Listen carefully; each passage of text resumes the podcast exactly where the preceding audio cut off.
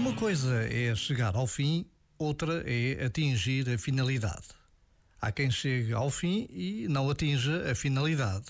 E há quem atinja a finalidade e não chegue ao fim. E há quem alcance ambos.